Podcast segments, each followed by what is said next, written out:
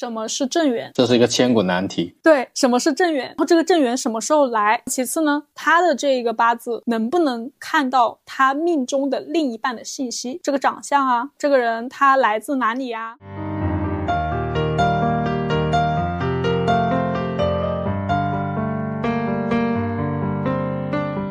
突然来一句，命会不会越算越薄啊？我当时在想，就是你的这个命难道是人民币吗？花一张少一张。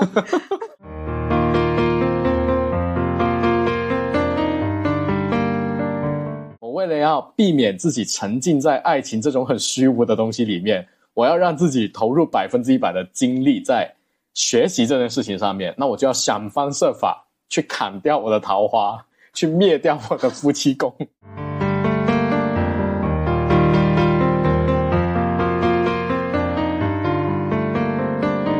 几个小小的心得啊，一个心得是他当下这个流年哪块地儿不好。就很容易过来问的就是这个事儿，比如说夫妻宫连续的一两年化忌了呀，或者被忌冲了呀，他就特别在意这件事情，他过来就是要问这个事儿的。要么就是对工作很有企图，但总是不能够让自己满意。命主本人他自己过的生活，他就很能够感受得到。我女生比较多嘛，所以很多都是过来问感情的。然后问感情这里面，我好几次我都会被问住，就比如说什么是正缘，这是一个千古难题。对，什么是正缘？然后这个正缘什么时候来？其次呢，他的。这一个八字能不能看到他命中的另一半的信息？这个长相啊，这个人他来自哪里呀？说这个人他是否有钱啊？家境如何呀？还有比如说他结婚和八字，发现说，嗯，那个师傅言语中透露的你们俩好像不是特别合适，那他还要不要结婚啊？还有他命中八字里面男无财，女无官杀。那是不是就没有另一半了呢？那这些都是很专业的问题哦。突然发现，起码证明你是有过看盘咨询的那个经历，你才可以问出这些问题。因为它已经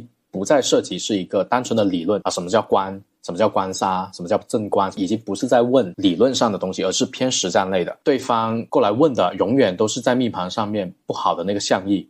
对吧？越不好，他就越会去问。对，因为越不好的，就是我们一定会去揪心那个情绪感受特别深刻的东西。我们都希望通过某种方法、某种形式分析自己的失败，正视自己的失败，解决自己的失败。这不也是命理它的一个本意所在吗？认清楚你自己这个人，从最开始的性格，到你与人相处的方式，到你会有可能遇到怎么样的际遇，你做出如何的抉择，这个抉择是好是坏的？好的，你怎么样让它维持下去？不好的，你又怎么去避开它？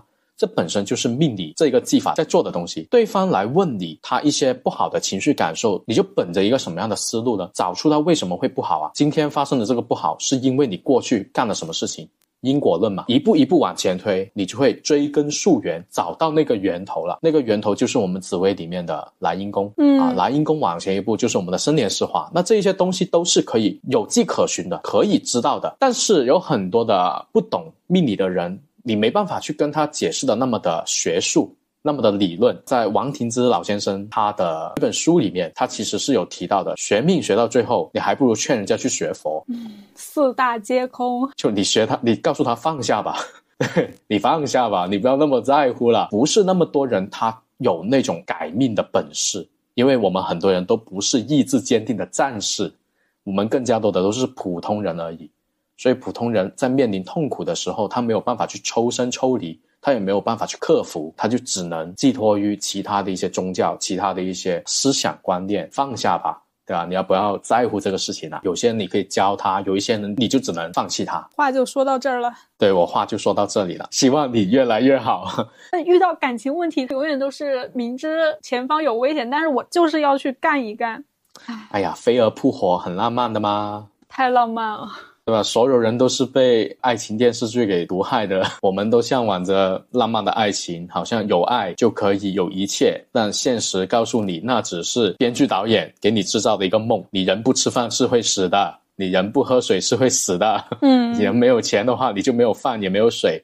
爱情不能给你带来这些东西。清晰一点吧，不要去沉浸在某一些。东西里面保持自我很关键。那个千古难题是是不是？什么是正缘？对，什么是正缘？哎呀，那这一个真的，从我学八字到现在，其实我这段时间已经不考虑了。正正缘的这个问题是正缘什么时候嗯会出现？他问的是这个问题，但是我的问题是啊到底怎么样才算是正缘？我会先反问一句：问东西什么时候出现之前，你得先问你有没有这个东西。啊？就有有些人可能就没有啊。什么叫正缘？正缘就是你永远能跟他长相厮守，这就是正缘，对吧？这应该没得反驳吧？这种就是正缘。我们不要说求什么大富大贵啊，那是另外的事情。我们只说两个人能共同走到生命的尽头，而且在这过程里面快乐的比不快乐的要多很多。那这是正缘。那我们把这个定义或者说这一种理想的目标放了出来之后，你会发现它是一个尽头的东西，它是那个终点的东西。但是生活它是一条线啊，每时每刻都在流逝的一个时间线啊，你不能站在终点去看你这一生啊，你应该是要不断的去跟对方度过这个时间线的流逝。这个所谓的正缘，它不是我们遇到的，它是我们创造出来的。我们遇到了这个人之后，得跟他有磨合，能够持续的走下去。而很多人就会觉得说，哎。先生啊，你告诉我哪一年我会遇到的那个女生，她就是我的正缘。他们抱着这句话问出这个问题的时候，他是一个什么样的心态呢？就好像是我只要在二零一七年四月一号那一天，安安静静的站在那个街角、嗯转角的位置，遇到那个女孩子，我就可以跟她一直走下去。这样一种事情只能存活在一个什么样的情况？要不这是一个四月一号的愚人节。第二个的话，你那一天遇到那个女生，旁边一辆大卡车冲过来，你们的生命到此结束，那就 OK 了，这个正缘就出现了。否则的话，你跟他在一起之后的话，应该要继续去考虑的是，你怎么样去跟对方维系好这段感情，那才是最关键的。你应该要问的是，假设我某一年遇到的这个人，他很好，我怎么样去跟他度过我的余生，这才是问题啊，这才是方法论啊。嗯，对吧？这才是我们应该要去理解的东西啊，而不是问说某一个时间节点，那我是不是等那个时间节点一出现就可以了？月老他就命中注定的只是相遇，幸福快乐是要你自己争取的。如果你不去问说我怎么去跟对方相处的话，那哪怕这个女生出现，可能一个月之后、两个月之后，你们还是会分开。嗯所以回归到来又是性格问题，对不对？嗯所以因果论到最后还是这个人的性格问题，那命理就还是去看你的性格而已。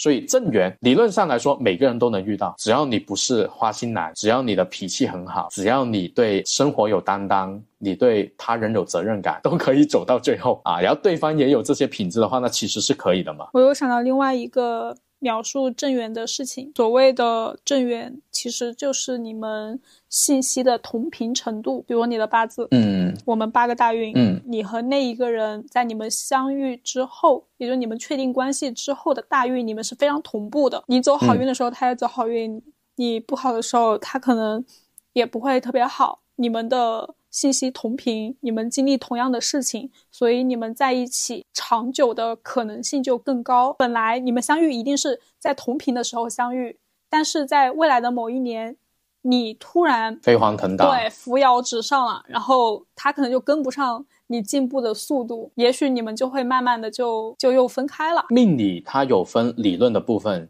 以及你刚才说的那些思想观念的部分。理论的部分大家都是共同的，就我们用的那一套符号，嗯用的那些逻辑体系是一样的。但是思想观念这个部分是每个师傅不同的地方。算命其实我个人认为，它就是你提供的一个生活的模型给对方。你认为的正缘是怎么样的，我就依据着这一个方向去给你描述我看到的东西啊。像你刚才说的，哎，什么叫正缘？就是你们双方的运势很同步啊。那很同步就代表着你们两个人生活的节奏应该是很匹配的。好的时候大家一起好，当然能走得下去咯。不好的时候大家都不好，那我想问，贫贱夫妻百事哀，在没有钱的时候，真的能够走下去吗？真的能够说坚持啊？那个爱情比面包重要，这个事情真的能发生吗？打一个问号。这个模型我觉得是有漏洞的，嗯你可以用这个模型去看，但是它未必能涵盖所有人。为什么？如果有一些人他就是自私的性格，好运的时候大家都能赚到钱的时候，那肯定都可以啊，它可以掩盖一切的不好。就像我们做销售行业的话，业绩可以包治百病，你没有业绩的时候就什么都是问题。好，那同样在夫妻感情上面也一样，你有钱天天去旅游，你都不用为工作忧愁，你只需要每天考虑说，哎，今天我要跟我的伴侣去哪里吃午饭，你只要考虑这种事情的话，这种恋爱我觉得很稳定啊。但是如果他是一个性格特别恶劣、特别自私的人，遇到一些难题的时候，霉运来了，这个时候的话，他的脾气可能就会变得暴躁。那这个时候，双方还能走下去吗？就只剩下吵架。当下这个社会环境里面，可能吵架、离婚就非常容易的事情。他这个理论还能不能用呢？或者说，他这种技法的模型公式还能不能用呢？我得打个问号。正缘这个东西，我自己的模型来说，就是要修炼你自己的本性而已，修炼你的性格。你要成为一个能向下兼容的人，对吧？你要成为一个去愿意跟别人终身厮守，你本身那个价值观你得先有，嗯，对吧？如果你是一个花心男的话，那谈什么正缘？当代年轻人哪有什么真爱？有的只不过是一场场的风花雪月。这我觉得是当代年轻人的爱情价值观，就是活在当下喽，开心。对，活在当下，那活在当下还能算正缘吗？啊，每一个都是，或者说每一个都是正缘，那可以啊。只要开心就是了。生活模型是很关键的，找一个三观特别正的先生去看是很重要的事情。嗯，啊，假如一个人命里面他没有男性，他没有那个财星，女性没有官星的时候咋办？对不对？哦，那是不是代表他没有另一半了？这个也是一些初学者他们在学命理的时候经常出现的一个问题哈。啊，我们就先以八字来论吧。我的八字里面没有这个符号，那是不是代表？我就没有这些东西了。其实我并不这么认为哈。八字它有很多的食神系统嘛，有食食神这个符号，它只是我们生活当中的一些特性的体现。比如说财星一个人的欲望，官星一个人的执行力，印星一个人的思想，对吧？食伤一个人表达的欲望，比和就是身边的人他的一些情商的东西。有这个符号，仅仅代表它是一个比较明显的特征；没有不代表缺失，因为没有它只是隐藏了起来，你需要去挖掘它出来。就你可能要比别人更加努力一点，去让这个东西在你的生活里面出现。一个人他母胎 solo 到现在，不是因为他的八字里面什么无财无官，可能是因为他不洗澡，是因为他长得丑，是因为这些东西，我觉得会更加的科学一些。啊，你与其去在他的 就你与其在他的八字里面去找说，哎，这个人为什么他到现在还母胎 solo？你不应该去看什么官星、什么财星，我们要去看的是他这个性格，他本身比较孤僻呢，本身觉得谈恋爱这个事情没那么的重要，他更爱自己一个人独处呢，还是性格问题？嗯，对吧？我会去看他们的大运和流年里面，总会有流年是赚到他的官杀了，但是呢，我最近的几个朋友就存在那种。在官杀的流年开始追星，就一追星，然后就没有桃花了，因为硬掉明星就会消耗掉我们的那些情欲，这也是我个人砍断自己桃花的一个方法，就是刷很多颜值博主。我也其实是一个很普通的男性，对吧？我也有我的欲望跟我的桃花的追求，但是现在是这样的男生，但是我为了要解决这个事情。我为了要避免自己沉浸在爱情这种很虚无的东西里面，我要让自己投入百分之一百的精力在学习这件事情上面，那我就要想方设法去砍掉我的桃花，去灭掉我的夫妻宫。那我选择的方法就是，就是，对，多看一些喜欢的女明星的电影，啊，就追星啊，或者说，哎呀，你对自己好残忍，这是一种生活模型。通过这样的方法，它确实有效。它已经让我保持了，我想一下啊，四年多，快五年的 时光了。我觉得行之有效，行之有效。那这样，那这样说，小朋友怕小朋友早恋，是不是也可以让他多追星？呃，怕小朋友早恋的话，你可以多布置作业给他，对吧？你可以多让他去做作业，然后让他沉浸在官禄宫里面。没让他没时间去投入夫妻宫里面，因为官夫一条线啊，这些梗可能就只有学过紫薇的人才听得懂。但是啊，换换回普罗大众都比较清晰明了的话，其实就是人的精力是有限的，然后我们人的那个情绪也是有高低起伏的。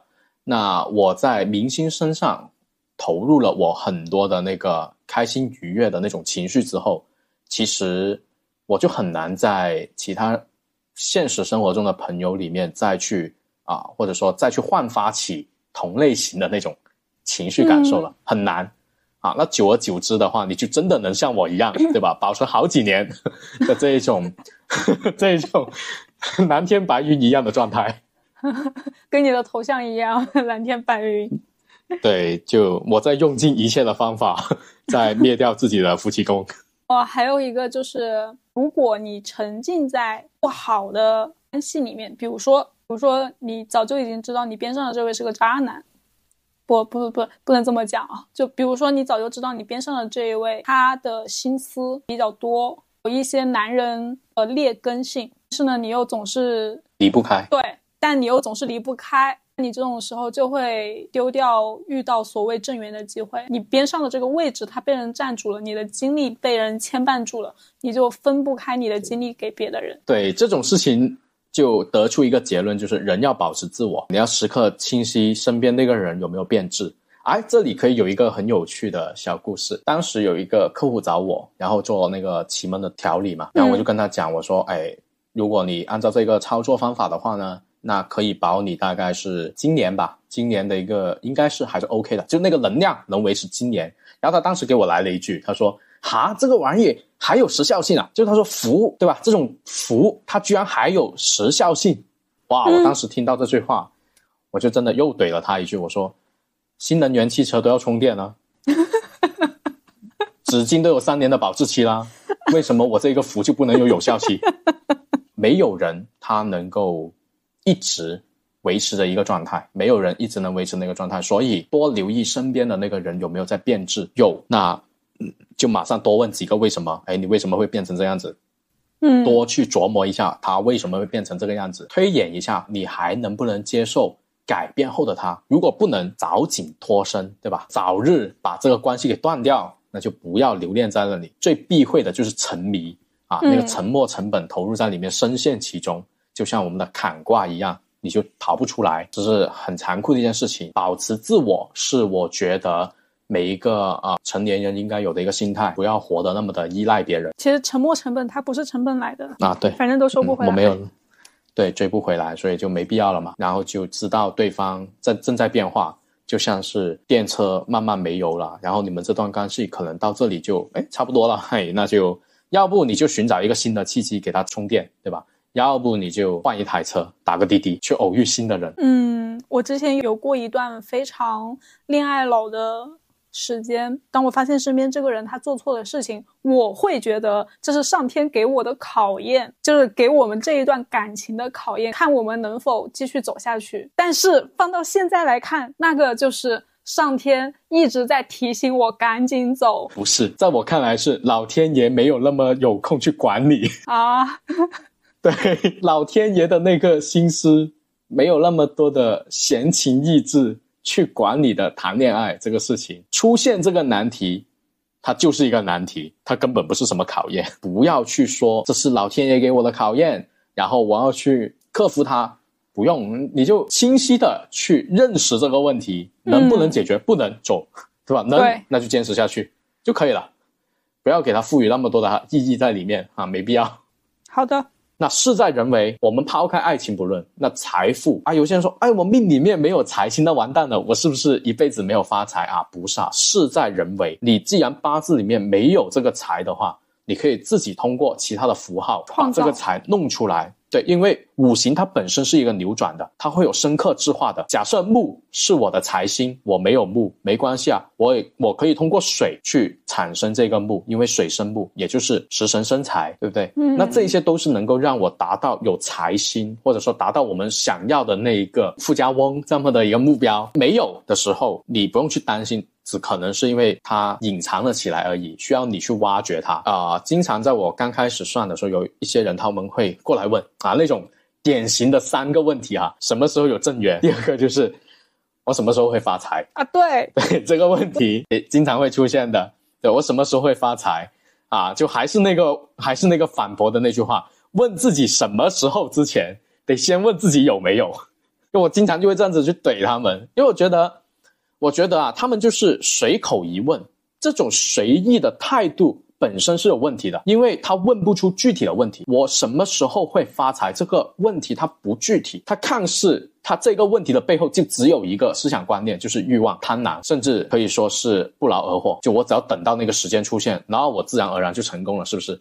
这个问题是他背后的那个思绪。真正会发财的人，他会过来问什么？我现在手头上有一个项目在落实，我这个项目这样子的决策好不好？对不对？会不会影响我之后的生活？真正会发财的人，他是会问这种很具体的问题，嗯，最后就会导致他做了这些东西之后，他就真的发财了。或者说他顺理成章的亏了六十多万，对吧？也有可能，啊，这些都是真的会有这种可能出现吗？我们在遇到对方来问一些问题的时候，我们作为啊那个命理师本身的话，是应该有方法论，多问对方为什么。嗯你想问这个理由哦，什么时候有正缘？那我得先问你对爱情的观感是什么样的。如果你不知道的话，我可以通过八字里面去帮你看出来。你喜欢这样子类型的女生，长相、性格，我知道怎么看，怎么去解答这个问题。但是他问这个，我的对象来自哪里？对方会问出这种问题的话，可能是因为古时候有一些书籍或者有一些技法，它确实可以看得出来。但是能看得出来的前提是它基于当时的社会环境，人员的流动没有那么的高频的时候，可以大概率看得出来。命理它其实有一个很重要的前提哈，它就是。你的社会是可以模块化的，我们这一个社会本身是一个高度模块化的社会。嗯你想一下，紫微斗数里面有十二个宫位，对，父母宫、兄弟宫、子女宫、夫妻宫，对吧？很多很多的宫位，你这个社会里面，你本身就必须得有父母身份的这个人，才可以让这个技法它存活。否则的话，所有人都是父母的时候，你你这个技法就没得用了。来自于哪里的一个前提就是人员他的位置应该是比较固定的，但现在。人员流动很频繁啊，觉得是看不出来的，或者说看出来也没什么意义啊。这个事情，你喜欢山东的女孩子，那你去山东找啊，在你的八字里面看干嘛？你喜欢就去追啊。然后你喜欢江南的那种温柔的气质，那你就去江南那边找啊。你觉得说江西的彩礼比较贵，你不要不要找嘛。江西躺枪怎么回事？没有没有啊，就是这么的一个说法嘛。对方来自于哪里？这件事情他对爱情有那么大的影响吗？我觉得这个问题啊、有的时候呢，不是对方问了，我们就一定要去回答。嗯我反而有的时候会质疑一下，你为什么会问这个问题啊？我很好奇你是出于什么样的心态，或者你有没有一些不得而知的一些理由，哦基于某种很重要的原因来问我这个问题呢？而不是你问一下我就要拼命的在那个命盘上面去找答案，不可能的。以人为本非常重要的观念啊，所以嗯对方问出一些很奇怪问题的时候，你一定要去问对方，你为什么要问这个问题？结婚和八字发现八字不合，那还能结婚吗？其实我面对这个问题的时候，我有两个想法。一个想法是，嗯基于我子破命主的个人想法，我们的感情这么脆弱吗？拿一个八字就能够让我们分开？这怎么可能呢？我们相爱啊，那我们就应该在一起啊，我们合适啊，我们也想结婚啊，那为什么不能呢？嗯，好浪漫。但是我又换了一个角度想，就是八字不合，可能说在性格层面上确实是存在一些需要磨合的东西，也有可能是就是性格不太配嘛。得出一个八字不合的这个理论，肯定是有原因的。那你们硬要在一起，未来真的发生了什么事情？不要后悔你的选择，你选的这条路爬都要爬爬到终点。八字不合，它其实就是一个两个人的可能在性格上面是有冲突的，或者说以后你们两个人的运势可能会有一个比较大的落差啊，他飞黄腾达，你可能原地踏步跟不上他，可能会有这么的一些八字不合的个情况出现。那还能不能结婚？可以啊，当然可以啊。为什么不能结婚？谁能逼你们不能结婚？父母吗？彩礼吗？啊，还是国家？不可能嘛！彩礼可以，啊，彩礼可以，对他，你可以去选择这个决定，自主的意识是八字上面不可能存在的，对吧？八字里面没有一个答案写着说，哎，你不能跟谁谁谁结婚，没有这样子的一个 象例出现，没有这么一段文字在你的生辰八字里面的，没有说不可以，可以，只不过你要去承担说做了这一个决定之后。的那个结果，它可能跟你预想当中的那个结果会不一样啊。我们有很多时候是不愿意去承认对方的一些不好啊，我们会选择性的去看不到这个东西。但是当以后遇到一些稍微不顺的东西的时候，或者不顺的运势的时候，生活里面有很多糟心事的时候，当时我们选择性忽略的那些不好的习惯，可能就会被放大了，就会变成了一个导火索，就会翻旧账。刚结婚的时候。或者说刚谈恋爱的时候，难道他就没有这些干嘛干嘛吗？一样有，只不过爱情上头的时候，哎呀，他干什么都很帅，对吧？吃屎都很帅。那爱情不好的时候，他干什么都像吃屎一样。太放飞自我。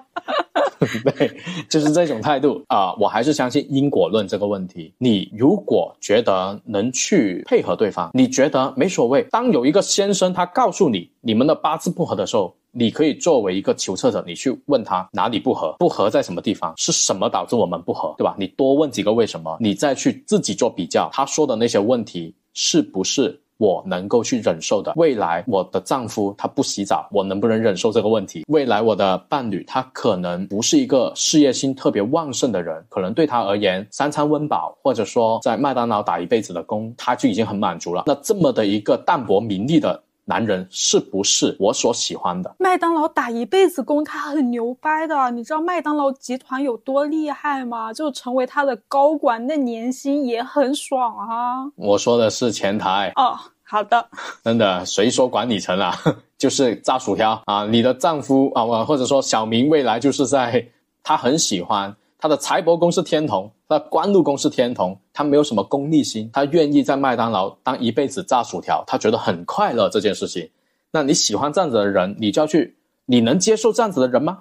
对吧？如果可以，那 OK 没问题。先生他的那个生活观念是说，哎，这样子的男人啊没有大志，这样子的男人不值得你去跟他一辈子的生活，因为他没有野心，对不对？这是那个师傅的看法。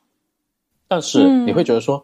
没所谓啊，我觉得他在那边炸薯条，我在旁边端可乐，哎，还挺有趣的。我们两夫妻就是这样子的人，哎，那这个时候师傅所说的那种八字不合，根本就不是什么问题。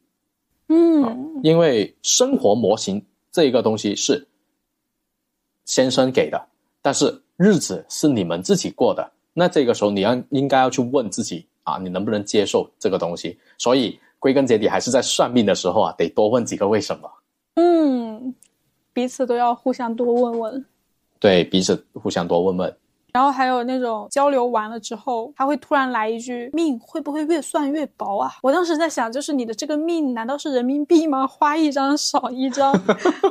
哎，我觉得你这个，你觉得这个比喻好棒。我觉得命会不会越算越薄这个问题的话，它其实是真有可能哦。既可以越算越薄，也可以越算越清晰，越算越明白。它也可能越算越糊涂。其实越算越薄，就是你越听越迷茫。建议听了很多，但是。我好像还是在原地打转，因为这种人呢，就是光听不行动。这种人就整天沉浸在那个建议里面，幻想明天就是终点啊，我都不需要怎么努力，明天转一个角我就可以捡到一百万，再转一个角，爱我的女人三个出现了，对吧？这样子的人呢，那就真的会命越算越薄，因为他一直停留在规划里面，他没有走出那个现实生活世界里面，就像是啊，每年的大年二十八。我们都会对明年做 年度规划，然后大年初四年度规划正式撕掉。就我们永远都是在做规划的话，你就永远不可能变瘦，不可能变美，不可能变健康。只要哈，只要是稍微有点本事的，他们说出来的东西都是对的。你听完之后，你就去干就是了。人家说建议你今年要去考研，那你就考嘛。你相信他，你就去考嘛。自己衡量过，你能够承受说啊。没有收入来源，还是能够坚持去学习的话，那你就去考嘛。不管这个行动是成功还是失败，那成功当然是好的。失败的话，你也不要去埋怨，而是总结。但是你的生活已经有了一个变化，远远比起你问完那个先生之后，你又去问另外一个先生，结果问来问去，考试的那个时间都过了。或者说你复习的那个时间都过了，你还怎么通过得了这个考试呢？他就一直在原地在打转。那这种人呢，就真的是越算越薄了。意志坚定的人，他目标清晰的人，就像我刚才说的，发财的人，他一定会带着非常具体的问题来问。这种人的话是越算越明白，他有一个现实生活中里面的行动，你给了他建议之后，他通过这个建议产生的反馈，然后他再调整自己的生活的状态或者生活里面的一些决策。那他就会越活越顺，那个反馈是正向的，那他当然就会越活越顺嘛。那如果那个反馈是负面的，那可能就越活越倒霉嘛。倒霉的时候，那就看他什么时候调整自己的心态，去重新归纳，去重新正视解决自己的问题，那又可以走上那个正反馈的那条路。所以命会不会越算越薄？会，但是不能怪这个命，也不能怪命理师，应该要怪的是你这个人没有去动起来。好，成功丢锅。对，成功丢锅 耶，不关我的事。命最后还是在自己手上的。我有时候会觉得自己很像那个。开的士、开滴滴的那个司机，对我就是跟你在闲聊。在重庆森林里面，不也有那个宵夜档的那个角色，那个老板，宵夜档的那个老板，他说的那些话，我觉得他那个人设就很不负责任啊。梁朝伟过去买宵夜，他说：“哎，要不要换一下厨师沙拉？要不要换换一下那个炸鱼？”啊，一换，他当时给的那个建议，我觉得还挺好的。结果对方就就失恋了。失恋之后，那个老板他还居然能抱着一种说：“哎呀，这个没有了，你就找下一个嘛。”我觉得那个老板是真的，就是电影界的命理师啊，他永远能够放下所有的一切。对啊，不然呢？反正与我无关，是你的事。反正与我无关，就是我当时说过这番话，是出于我对生活的构解，对不对？我认为宵夜就应该要多元化，要多去尝试一些新鲜的东西。结果你认为的爱情是专一的，我认为的爱情是应该要多去尝试的。有新鲜感的，我们的观念不一样，我们对生活模型的那个塑造是有不一样的。你说能怪谁呢？怪我吗？还是怪求测者呢？啊，我们要怪的是这个生活，我们要怪的是这个社会，它没有一个统一的标准。就这个社会里面，没有任何一样东西是有一个统一的标准，不需要去听任何人的意见，相信自己。此刻我想到了一句话：什么？放飞自我，逼疯别人。对，就像是我的普通话不好的时候，听的也只是难受的那一个，所以我可以畅所欲言。命理师的安全职业指南，我认为第一个很重要的观念就是，你先放下自己对这个身份的那种特别的认同感。这个身份呢，它没有什么了不起的，它可能就跟滴滴司机一样，它可能就跟宵夜档听你在那里吐槽生活的那个老板一样，他也只是一个普通人。只不过这个普通人他看待生活、看待这个世界的那个角度你不一样，对吧？跟普通人不一样，他有自己一套方法去看待这个生活。你就当是在路上面遇到了一个经验比你丰富的长者，听他说话，那长者说的话未必就是正确的啊。我们还是要活成一个有自我意识的人，才可以去很好的利用祖先给我们流传下来的这一套技法，而不是去盲目的相信他。嗯，还有一个问题，不都是说八字决定人的一生吗？那剖腹产选的这个日子，我看到有些师傅说，剖腹产选的特意选的这个日子，拿来算命它是不准的。刚好有一个客户跟我说，嗯，我是剖腹产生的，我不知道我这个日子能不能用，你给我看一下吧。所以他到底能不能用呢？我觉得只要是他是那一天出生，就还是可以用。对方如果没有把这一个背景说出来。他就只给你这一个信息的时候，你能不能算准？我觉得可以，因为你会对自己有信心。那这个时候你就可以算得准。算不准是因为你本身都在质疑自己啊。你你会在断语里面用了很多应该、可能、是不是？我认为可能会这样子，然后打一个问号啊。那这样子对方也会觉得，哎，这个人有点是不是怯场啦？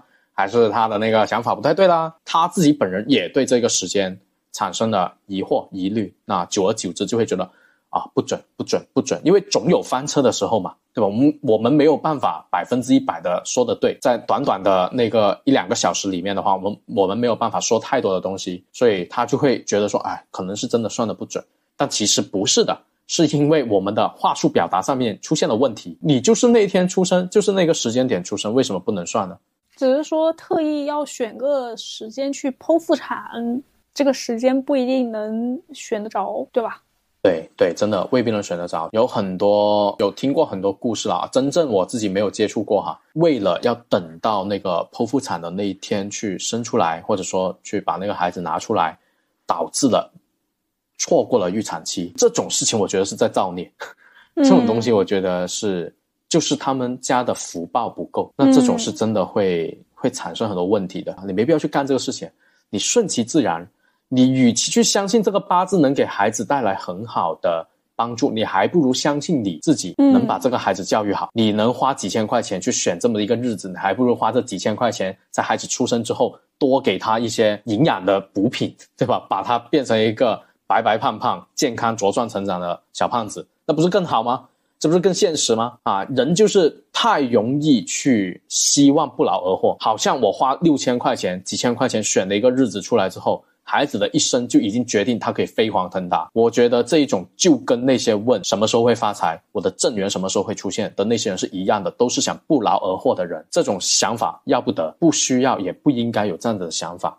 否则的话，你的生活不用干了，这么轻而易举就能得到一切的话，那孩子出来你不用养了，对吧？他自己会长大。每次说到这些，我都我都很生气。什么都不需要努力的话，那就还不如一来就走掉。我以为你要说，还不如孩子刚出生他就能够自己打工赚钱。就是现在很多的母婴博主，小朋友还在肚子里面，小朋友就已经开始赚钱了。我，我说我我要怀孕，我就开始为我自己建一个母婴号。然后呢，从我备孕开始，一直到我的小朋友出生，对吧？如果我的粉丝做起来，那岂不就是他出生就赚钱了，自己赚能费钱？这应该是妈妈的八字子女宫好 哦，对吧？跟孩子没什么关系哦。可能妈妈的那个大运官禄宫刚好叠到了子女宫，是跟这个有关系。我去转转我的盘，可以在那个时 候生下小朋友。哎呀，可以可以可以，又发现了一个发家致富的道路。嗯，OK，那今天我们就聊到这里喽。好呀好呀，那我们今天就到这里吧。下一期的话，我们会打算聊一个什么样的节目啊？风水，风水。马上要到毕业季了，挺多朋友要出来开始找工作，比如大学生啊、研究生啊，对吧？所以在找工作之后，就要面临租房子的问题。那么租房的这个风水讲究。我们可以聊一聊，怎么样找到一个比别人好的起点，然后呢，早日的登上那个人生的巅峰啊！这好像听起来特别的美好。那如果想知道这个致富之道的话，请留意我们下一期的节目。我们这一期节目就到这里啦，欢迎你在评论区留言，让我们看见你的想法。你的一键三连是对我们最大的鼓励哦。目前我们已经建立了听友群，在群内会放送节目彩蛋，并且会不定期的分享头像、手机号、阳宅风水、吹运小妙招等知识。我们在听友群等你哦。最后，你也可以在小宇宙、喜马拉雅、QQ 音乐、网易云音乐、荔枝 FM 等平台搜索“玄门有你”，收听我们的最新节目。下期再见啦，拜拜。